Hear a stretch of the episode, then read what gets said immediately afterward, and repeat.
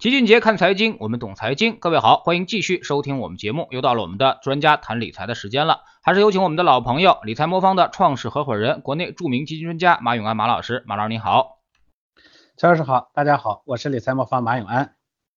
呃，最近呢，这个年关临近啊，那么昨天也是这个消费板块啊，难得的又表现了一把啊，白酒股是集体大幅拉升啊，那么跟这个 CPI 的这个突然上升。呃，超预期有关系啊。那么现在 CPI 已经达到百分之二点三了。马老师，您怎么看消费板块啊？明年呢，估计 PPI 下降，CPI 上升啊，剪刀差不断的收窄，未来这个消费是不是又有机会了呢？一般来说呢，因为四季度因为节假日多嘛，所以集中促销的节点也多，所以消费股呢一般会有一个。呃，日历效应就是在这个时候呢，会走出一波行情。呃，今年的消费呢，因为已经经过了前面一段时间的大幅回调，那之前的估值过高啊，持仓集中度过高这些问题，呃，三季度过后呢，基本上也调整的差不多了。呃，消费呢，它和居民的就业收入呢息息相关。那最近呢，经济呢也在复苏，我们的就业呢有了一些改善。呃，那根据国家统计局的数据呢，青年人失业率呢已经连续三个月下降。那么，呃，居民的这个人均支配收入呢，也在同步的上升，所以兜里有钱呢，那肯定就会花，所以又到年关了，这个时候呢，消费费股呢走出这么一个跨年行情，所以也可以理解。呃，再加上就其实前面提的这个九号呢新出炉的 PPI 和 CPI 的这个剪刀差呢走收窄了，之前呢这个呃 PPI 高 CPI 低呢，其实对于消费企业来说，它压力就非常大，因为 CPI 代表着说你消费企业卖出去的东西。呃，价格不能涨，但是 PPI 只上行呢，说明你这个前端的原材料啊，你前面输入的这些成本呢会越来越高，所以它会呃压缩这个呃消费企业的这种这种利润。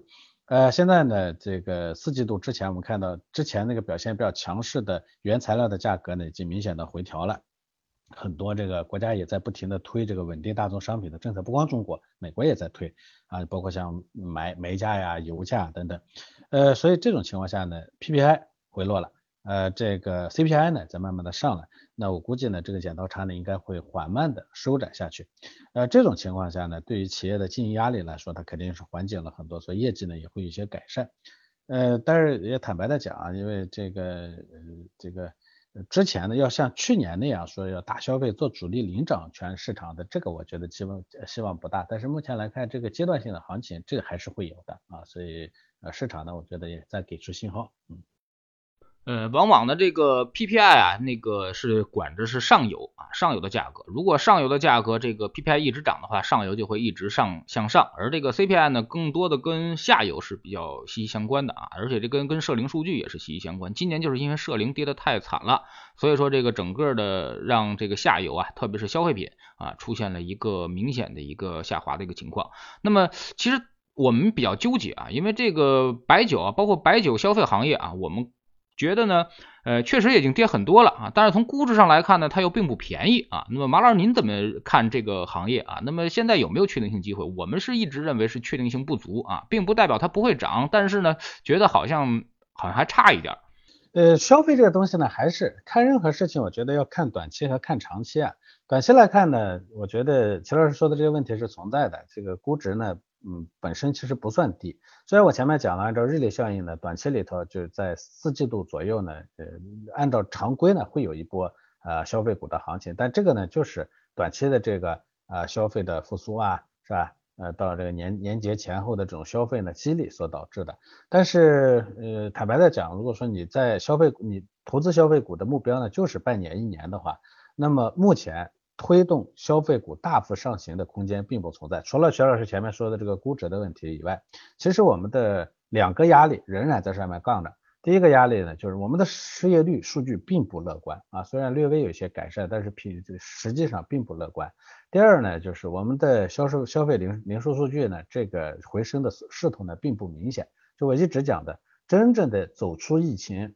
啊，我们的经济真正复苏呢，要看两个要素，一个呢就是这个民间消费，是吧？第二呢是民间投资，这两个东西呢，如果是起不来，那呃这个经济呢其实没有真正的复苏。但显然这两个数据呢，现在看上去并不是完全的乐观，它不足以支撑我们的消费呢走出一波短期里的走出一波特别大的行情。所以这是我前面提到的。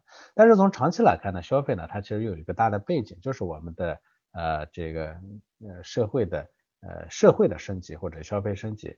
所以我讲说，呃，你要从长期来看，消费绝对是个值得投资。在目前这个过了人均收入过一万美元的这个关键肯节上，消费呢，大消费绝对是值得投资的品种。但短期来看，因为人人都看到了这个机会，所以短期里头它往往价格会被推得过高，再叠加上我们的疫情导致的不确定性因素，所以短期里头呢风险非常非常高。这其实也是我我我每次说到消费的时候，很多人都会觉得说你说的话怎么总那么矛盾？它不矛盾。啊，这我后前面说的那是人人都看到的事实，但是因为人人看到的事实，所以它短期里头价格会推得有点高，所以这个时候呢，你在单个的投资上呢就要谨慎一些啊，是这么一个逻辑，嗯。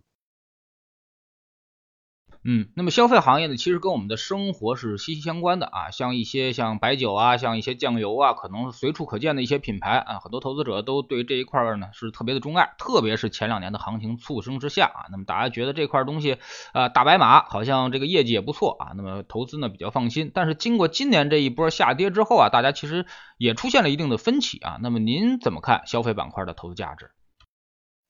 所以他很多人确实就是因为人做投资啊，都喜欢从自己熟悉的开始，反正柴米油盐酱醋茶每天都要用，所以大家觉得反正人活着就要消费，所以买消费板块呢肯定错不了。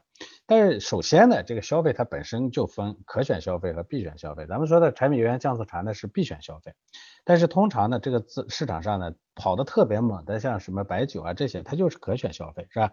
呃，必选消费呢，它是这个受经济周期的影响不大的，因为无论经济好还是差，产品油盐酱醋茶你该用得用，对吧？但是呢，那些可选消费呢，其实受经济周期的影响非常大。呃，它是顺周期的。当经济好的时候，人们会去买；经济不好的时候，人是不会去买的。比如说像汽车啊、像白酒啊这些，我没钱了，我还喝什么酒啊？饭都吃不上了，对不对？我没钱了，我还买什么车啊？是吧？所以，呃呃，这是一个方面。第二个方面呢，其实大部分的这个可选消费品啊，它的更新换代的速度还很快。你比如说像九十年代，家家都要买个彩电，对不对？你现在电彩电呢，它变成个必选消费了，对吧？但是这个现在现在现在很多时候呢，我们可能要去买汽车，那过几年呢，汽车也可能就变了。你比如说手机，以前哪有这东西，对不对？现在呢有手机，上过些年还有没有手机呢？这不知道。所以可选消费的这个东西呢，它随着时间的推移啊，品种、企业都更新的特别特别的快，很难延续。这个呢就导致它的稳定性呢其实赶不上这个必选消费。但是必选消费呢，它的投资呢也不是说买了就必须涨，因为它的业绩稳定性和确定性强。啊，确实会经常受投资者的这个欢迎，估值高一点的市场也会相信说它能消化得了估值，所以往往会被也会被炒得很厉害。你像海天酱油酱油一段时间里头，其实啊炒的也非常非常厉害。嗯，我们一直讲价值不是说这个东西好还是不好，不是企业好坏，价值是个相对概念。这好企业低便宜价格的时候才算是有价值，好企业价格特别高的时候，它不见得是有价值的。你比如说。这个就像之前那个格力，你说格力跌股价跌下来，它是不是个好企业？它仍然是个好企业，但是它短期里头因为大家的追捧，把它价格炒得太高了，这个时候呢，它不具备投资价值，这是两个呃不一样的点。呃，所以我看市场上呢经常有逻辑说说，呃，就是就是反正从熟悉的领域开始嘛。啊，大家要去买这样的品种，买那个消费，买什么一定能挣钱，这呢是个错误的逻辑。我觉得第一点，第二点呢，也有很多人我看说说，因为我们会面临着通胀嘛，CPI 肯定是要抬头起来，说通胀时期呢，这个消费板块呢是抗通胀的，这个我觉得也是一个不太准确的一个逻辑。那消费不一定能抗通胀。那因为啥呢？因为消费企业它不见得能把这个这个价格呢能真的能提上去，是吧？这个成本上行，价格呢不一定能提上去。因为大家都知道，消费市场是个充分竞争的市场。中国这么多年的历史都表明了，充分竞争，就算是前面的成本上升了，后面的价格呢也不一定能提上去，因为你提上去把客户送给别人了，是吧？呃，另外呢，因为这个通胀呢，你你事实上降低了居民的这个购买力嘛，所以它实际上呢，最终呢也会压抑消费。所以我们会看到，零六年到零七年，零九年到一零年这两个时间段呢，咱们国内其实通胀比较高，但是呢，消费股的表现呢其实都一般。呃，国外也一样，美国七十年代大通胀，七三年到七九年这六年时间里头呢，不管是必选消费还是可选消费，其实都是跑输大盘的。所以这是我对消费呢，这个这个，我觉得我觉得有风险的地方。当然，我也讲，这其实就是我我我前面跟乔老师讲的这个。这个短期里头呢，消费呢其实有极大的不确定性。你想抢把钱，那就抢个跨年行情也可以，但抢完了一定记得及时跑，因为它的大大机会当然还没有来。或者说短期里头的风险还是存在的。但是我说了，消费板块值得长期投资，中间的波动假假如你能熬得过去的话，值得长期投资。为啥呢？因为这跟我们的时代的大背景相关，是吧？这个人民的生活它必然要提高消费，消费呢肯定要升级，消费升级的过程中呢，大消费啊，这个肯定呢是一个好的概念。这里头呢不断的会去粗取精，是吧？太旧布新，出现新的更好的品种。这里头呢往往会出现持续的出现好的东西啊。当然了，不是说持续的有好的东西啊，一一个东西一直能持续的好，是说这里头不停的持续的出现好的东西，这也是这个领域呢值得人关注的一个呃有意思的点吧。嗯，其实新手投资啊，都是没有挑选基金能力的啊，更别说这个搭建组合了啊。那么市面上现在有很多这个呃组合的玩法啊，那么专业的事儿呢，其实应该还是交给专业的投资者啊。那么马老师，您有没有这个挑选基金组合的秘诀啊？那么包括现在市面上这么多的 FOF 产品啊，那么你觉得哪个 FOF 经理可能能力会更强一些？这其实也延伸出来的问题，就是咱们前面说了消费，很多人呢他就说，哎，我反正不会挑，那我去去去去买个消费的基金。还有消费的基金又不太稳定，他就直接呢去买个消费的基金组合，有这样的东西，市面上有很多主题的这个基金组合。我坦白来讲啊，呃，这种东西呢，你说说它没效吧，没效果吧，也不也不尽然。但是单一主题的这种基金组合，反正效果有限，因为组合这个东西它天然的是为配置而存在的。我配的目的是啥呢？我就是为了君臣佐使，把强的补呃补，把弱的补强，把强的呢稍微让它拉拉扯一下这个弱的，对不对？就这么一个作用。那你如果说单一的一个方向的话，谁拉谁呢？大家都是烂兄烂弟，对不对？所以这种呢，首先效果呢。呃，这个不完全，嗯，不，所以我说单纯的把一堆基金放在一起，这个呢，跟它不一定是组合啊。这个有些有些专题的 FOF，你可以直接去买，那样的话呢，也也也也差不多。所以，呃，我觉得，嗯，做组合啊也好，是做那个挑选基金也好，做组合也好，这里头呢，我们有些基本的要素啊。因为我前面讲了，做组合的目的是为了君臣佐使，是为了把风险的控制住，这是它的核心目标。做组合绝对不是为了单多夺取单单一的高收益。如果夺取单一的高收益的话，你赌单股票或者单基金可能会更靠谱一些。所以组合的目的就是为了啊这个弱的。呃，强的补弱的啊，弱的呢，这个被被被提升啊，就是这个目的。所以呢，它嗯，最终呢是一定是稳定的，是要要把风险呢控制住。那风险控制住呢，你有效的方式就是把强弱收益差距比较大的、表现比较大的这种啊品种呢，把它组合起来。那比如说从这个角度来说，如果说你简单的做一个啊消费行业的几个基金的组合，它算不算一个好的组合呢？这些不是，是吧？呃，好的这个啊呃组合呢，它一般都是先讲资产配置的，就是比如说各类资产，你假如只是在 A 股股股内部投资，它也会把那个各个板块走势呢比较偏相反的，比如说我前面讲的这个可选必选消费呢是是市场差的时候的表现好的，可选消费呢是叫晚周期品种，就大家挣了钱以后呢才会表现好的，它你看好的时候不太一样，那我把可选消费和必选消费做一个组合呢，就有个小组合是吧？那呃，周期股呢是最早表现的，这个越到后面呢越表现不好，那是不是我应该再配点周期股？哎，股票呢跟债券呢表现呢是反着的，那我是不是应该再配点债券，是吧？这样的一个配置呢，最终呢才能啊才能把这个风险呢把它控制住，这是第一点。第二点呢，一定要相信这个市面上没有固定不动的组合能解决问题的组合啊。很多人说我就把什么几只基金呢捏吧捏吧放在一起，我就永远持有不动了，我这也叫组合。市场在变，组合的目的呢是为了降低风险，我前面讲了，但是这个风险呢它来源不一样，这个市场它没有，就咱们学哲学的里头有个叫机械唯物主义，我们往往会把这个市场呢，呃片面的理解为它是固定的不变的，是吧？那规则都是确定的，没有这样的事儿，市场呢表象每时每刻都不一样，所以呢从这个组合的角度来说呢，你要控制风险，那控风险的这个包括它的比例啊，它的投资品种呢，你要经常进行调整啊，又要应对市场。是吧？你还得应对这个，因为有时候我们心态也会变化，对不对？我们心态变化了，我们也得对的组合呢进行调整，这样的话呢，才能让我们过得比较舒适一些嘛。因为控制风险的目的不是最后让人舒适一些嘛，对不对？所以这种情况下呢，你做你你做出来的这个组合呢，才叫一个有效的组合，否则的话呢，它叫无效的组合。那相应的说，为了满足这个组合挑基金，你最后挑出来才是有用的基金，否则的话，你就是把几只。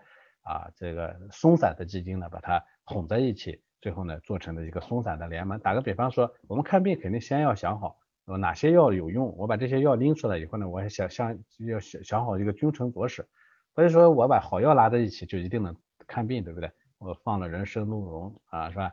这个这个各种各样的补品，最后呢凑到一起，然后呢给去治病去，一补啊，这补的这个鼻血直冒，那那那就不叫好的一个结果，是吧？所以我觉得这是一个基本的逻辑。嗯，今年的市场各种这个风格切换啊，很多投资者也是跟着调仓啊，这个折腾了半天啊。那么反观那个组合呢，其实你们这边呢还是降低了频次的啊。那么您能不能聊聊您现在的这个调仓？因为我好像又收到了这个调仓的一个信号啊。那么最近调仓的方向是什么呢？呃，对的，我们呃今年呢，首先我们的新模型就我们的配置模型已经是五点零版了哈。我早期的模型呢，会更偏向于呃跟趋势一些，因为投资者的情绪它会跟着市场，所以我们当时呢叫三分左侧七分右侧，这个趋势呢会跟的更多一些。那么这种情况下呢，当市场变动比较密集的时候，我们的调仓频率也会密集一些。那么从去年开始呢，我们其实发现我们的客户的成熟度也在越来越高，呃，大家呢，因为跟趋势这个东西呢，免不了就会带来比较频繁的交易。啊，交易呢又会降低成，又又会增加成本，是吧？它会降低收益。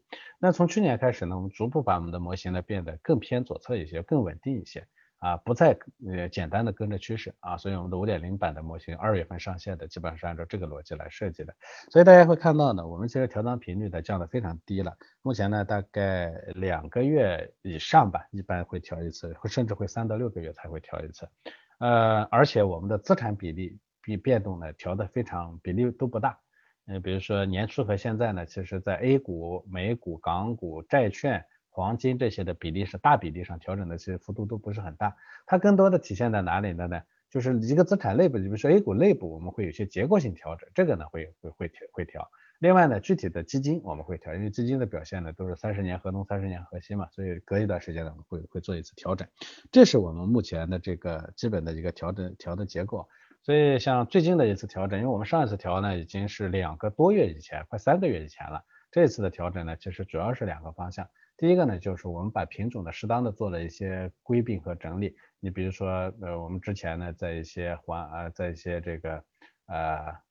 呃，非科技类企业上呢，我们确实这投的比例呢相对会高一些。这一次呢，我们把这个呃，对，我们一段时间里头呢降的低了，就前一段时间。最近呢，我们把科技类企业，尤其新经济这个方面的这个呃品种呢，呃提的多了一些啊，这是一个方面。另外呢，其实这个我们之前很长都清掉的那个各种中概互联啊，类似于这种，这一次呢，我们适当的也调回了一点啊，这是一个。第二个呢，就是。呃，把整个啊这个资产的呃这个呃比例呢，也适当的归并了一下。我们把其中的像黄金啊等等的比例会进一步的下调了啊，下调了一部分。然后呢，债券的比例呢略微啊又上调了一点啊，这是我们的第二个调整方向。所有的调整呢，我觉得主要目的还是为了应对啊，这我们说。呃，四季度呢是播种季，对吧？市场的波动还是比较大的，是为了应对这个波呃波波动，同时呢，当然也是为明年的这个进一步上行呢来储备空间啊。这是我们这次调整的一个基本的结果。调整呃资产的比例调整其实不大，主要还是基金的有一些差的基金把它踢出去了，好的基金呢进来了。还有一些呢是不符合未来趋势的基这个这个这个板块或者行业的基金呢，把它踢出去的，调进进来的一些适合未来的、更符合下一阶段的这个市场的特点的这样的一个呃基金啊，是这么个调整，嗯。嗯，其实现在也有很多人在说啊，说跟着这个 FOF 基金经理去抄他们的作业啊，买他们的持仓啊。那么对于这种观点，您认同吗？或者说是您觉得这种就是抄别人组合的这种这种这种思路啊，那么能不能起到这个作用呢？呃，我觉得这比较难。就是其实说实话，这个呃，我也跟很多人讲过，我说就把算把股神放在你面前，你跟着股神操作，你也未必能挣到钱。为啥呢？挣钱这个东西呢，它是来源于两个，一个呢，当然对市场的判断得对对，第二个呢，对你还得坚持下去啊，你这个，呃，因为所有的投资决策，它最后验证是它是对，它有个过程啊，它不是说跟那个就吃大力丸一样是吧？一粒药下去马上就会见效，买进去呢，有时候可能还会跌，有时候还会跌很久，那最终呢，守得云开见明月，这有个过程。嗯，那我们大部分人呢，其实并没有死在这个前面的这个品种的选择上。说实话，我跟很多人说过，你自己回头去看你的基金、你的股票，最后其实人家表现都不错我们不挣挣不到钱，是因为我们扛不住，我们耐不得这个寂寞。那人家股神呢成股神，是因为人家耐得住寂寞。像巴菲特投这个毛呃投那个可口可乐，那就是典型的例子，对吧？人家投进去也不是马上挣钱了呀，对不对？这里头呢，其实也等了很长时间，最终下来，再最后上去，对吧？所以呃，那我们我们既然说第二种啊是我们成败的关键，那为什么我们赖赖不住呢？那这个赖不住，它其实是因人而异的。有的人呢，他就赖得住大起大落，那你自然可以去买那些刺激的品种。有的人他就赖不住大起大落，你非得跟人家去去买刺激的品种，人家刺激的品种最后是守到结果了，人家涨刺激的好的一段拿到了，你呢守不住呢，那你就把自己的坏坏的一段拿到了。所以啊，理财这个东西啊，其实不存在你跟着别人操作就一定能成功的这个道理。所以我们一直讲说。理财一定要因人而异，要给每个人呢要去定制一个方案，而不是说你非得要跟着别人啊，是吧？这个所以人家经常会有朋友说，你看我们邻居那个大哥跟我一模一样，他去年挣了百分之十七，我为什么挣不到啊？凭什么？那我跟着他做，他就一定能挣得到？这还真不一定啊。所以呃，那回过头来，你说照着人家报复做操抄作业就一定能成功？你你做股票做不成功，做基金你一定能做成功吗？这不一定。所以我其实是不太赞同去跟着别人去抄作业的啊，人家的作业对人家是对的，但是对你说未必就是啊，就是就是对的，是吧？就这个呃，这个就是你知这个别别人的砒霜，别人的蜜糖可能就是你的砒霜啊，这是一个基本的概念啊。嗯，那您给我们判断判断这个年底包括明年的行情吧啊，您觉得这个明年的行情跟今年有相似之处吗？因为今年整个都是上游周期，然后高景气啊，那么明年还会是这些东西延续吗？还是会回到这个价值啊，或者回到这种呃这种这种确定收益上？呃，我觉得首先咱们说不变和说说变啊，说不变的部分呢，我觉得市场的结构可能会是跟今年差不多，所谓结构差不多就是这种结构性市场。啊，东方不亮西方亮，东方西方亮的东方就不亮啊，这是第一。第二呢，就是这个一段时间好，一段时间坏，它不会一根线拉上去，所以中间呢起起伏伏折腾会特别特别厉害。这个呢是我觉得呃，可能未来很长时间里是一个市场的主基调。你不会见到大的大长时间的大幅度的下滑，但你也不会见到长时间大幅度的上涨。你不会见到一个板块呢，就像咱们。啊，二零一二年到二零一四年是吧？这个 TMT 什么传媒这些板块简直涨得快要呃连着涨了两三年，就快涨疯了是吧？整个市场不动，这种情况我觉得都不会见到了。所以这一点上上叫不变的。变的部分呢，因为经济的复苏呢，它已经到了一个阶段，到了另一个阶段。那我相信呢，明年呢，全球的市场呢都会面临着这个。啊，呃，这个通胀的修复的一个过程，不是说明年通胀全都能下来，但是总体上在一个下滑的过程中，所以 PPI 呢我们会见到下来，而 CPI 呢可能有摁不住的上行，这一点上呢，因为必确实啊，今年企业其实过的日子并不愉快，是吧？虽然那个感觉上的东西都在涨，但是虽然销售量也不错，很多制造业企业的生产加班加点，是吧？但是实际上呢，利润空间有限，就是因为成本上行的太厉害，对吧？那出口出厂的价格呢？最后呢，这个抬的有限。那明年呢，我们相信这个两个 PPI 和 CPI 缩窄的这个趋势还会延续，而这个呢，一定会导致啊，一个是经济复苏的结果呢到了中后期，第二呢，就是因为这样的这个 CPI 和、PPI 的这个剪刀差呢的的缩小，所以呢，表现好的和表现差的板块，我估计跟今年呢可能会完全相反啊，这是很可能会会出现的一个情况。呃，而但是因为那个我说的这个结构化市场呢，所以它的变动呢又特别特别的快，所以我想啊，那这是变的部分。那再说一个不变的部分，就是在这个市场上投资操作挣钱会越来越难。就像我去年年底的时候，给我很多投资者说过，我说赶紧把你靠运气赚来的钱放到放到那个资产配置上去，放到组合上去啊，大家不相信。那今年我前前天做直播的还有个客户说，哎，悔不听当初我的话。那我今天现再说一句。今天如果你还不是这么做的话，明年恐怕你还会再后悔。所以呢，时代变了，不要再啊，在在这个里头打转着说，我今天要踩到这一点，明天要踩到那一点。越贪心的人，最后失去的越多。反而说，你把配置做好了，稳稳的放着，不要那么贪心，你最后呢，反而你会赚到你该赚到的。嗯，谈谈您现在的配置吧。啊，你们你们现在的整个的配置比例大概是一个什么样的一个情况？好的，那我把我们呃最新的呃风险等级呃十的现在的资产比例呢给大家说一下哈。我目前呢 A 股呢呃总的呃，加起来呢大概是百分之呃五十点一左右，啊，其中呢这个大盘股的占比呢大概是百分之二十八点四，啊，科技创新类的品种呢大概占比是百分之二十二点五，啊，这是我们的呃 A 股，呃，另外呢美股呢现在占比呢就非常低了，啊，大概只有百分之八点五左右，啊，这个呃呃。港股呢比例呢也相对是比例本身也没有变，大概是百分之十三点一左右，这是港股。债券呢现在的占比是百分之二十三点二，啊呃这次呢稍微增加了点货币，有百分之二左右的货币。另外黄金呢从之前的不到百分之五呢，现在已经降到了不不到百分之二啊，所以这是一个目前的一个结果。应该说我们在权益类资产上的占比呢其实持续的是偏高，尤其是 A 股。所以我一直认为 A 股呢未来可能会保持长期的这种。你回头来看呢，哪年挣钱都不容易，但是哪年都有钱赚的这种这种状态，这个呢，我觉得是值得在在里头呢去做大比例的投资的啊。好，非常感谢马老师今天做客我们节目啊，也是跟我们聊了一下最近这个消费的一些热点啊。其实消费这个行业呢，长期看确实是很有确定性的一个行业，而且它的肯定增长啊会比 GDP 要更快啊。但是呢，短期来看呢，确实有很多的不确定因素啊。那么最大的不确定因素就来自于它的估值，呃，现在其实并不能说是便宜，甚至在中位数上方，而且还比较高的位置啊。那么如果估值向下，而这个业绩增长向上的话，那其实它也会大幅度的吃。掉它的这个利润空间啊，那么所以说呢，我们决定这个消费啊，大家标配就考啊，那么不不必要进行一些超配。非常感谢马老师，再见。好的，再见。